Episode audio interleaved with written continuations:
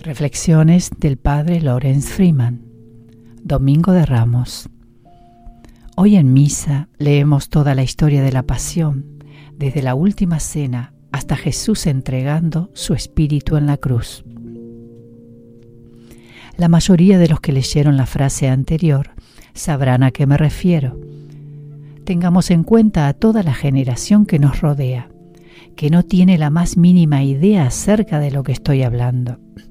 Sin embargo, todos nosotros hemos conocido o conoceremos lo que significa sufrir la pérdida de alguien a quien queremos profundamente y lo que implica vivir con su nueva y extraña ausencia sin fin. Esta mañana hablé con una amiga cuyo padre murió repentinamente de un ataque al corazón. Ella y su madre, que se unió a nosotros por WhatsApp, habían sido transportadas a un mundo diferente durante los pocos minutos que tardó su amado padre y marido en morir. Hay muy pocas palabras que se le pueden decir a alguien que acaba de entrar en duelo. Es más fácil hablar de misterios cósmicos que de pérdidas personales. De todos modos, en tiempos en que la vida se ha trastocado y se ha dado vuelta, la presencia atenta y cariñosa nos preserva del colapso o la locura.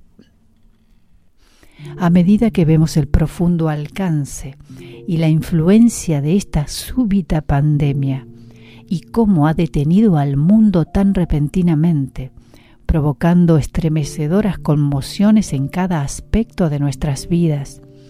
Jamás ha sido tan preciada la necesidad de conexión. En Bonibó nos sostiene el ritmo regular de nuestra vida diaria, de meditación, trabajo, lectura, conversación y amistad mientras intentamos compartir el regalo de la práctica espiritual con otras personas alrededor del mundo a través de eventos en línea y mensajes. Esta mañana me encontré meditando con la planta de trabajadores de DPA, arquitectos de Singapur, quienes supervisan la remodelación de Bonnevo, que estaban en sus oficinas alrededor del mundo, desde Shanghái hasta Londres. Por otra parte, la web del programa Un Camino Contemplativo estará disponible en línea en poco tiempo.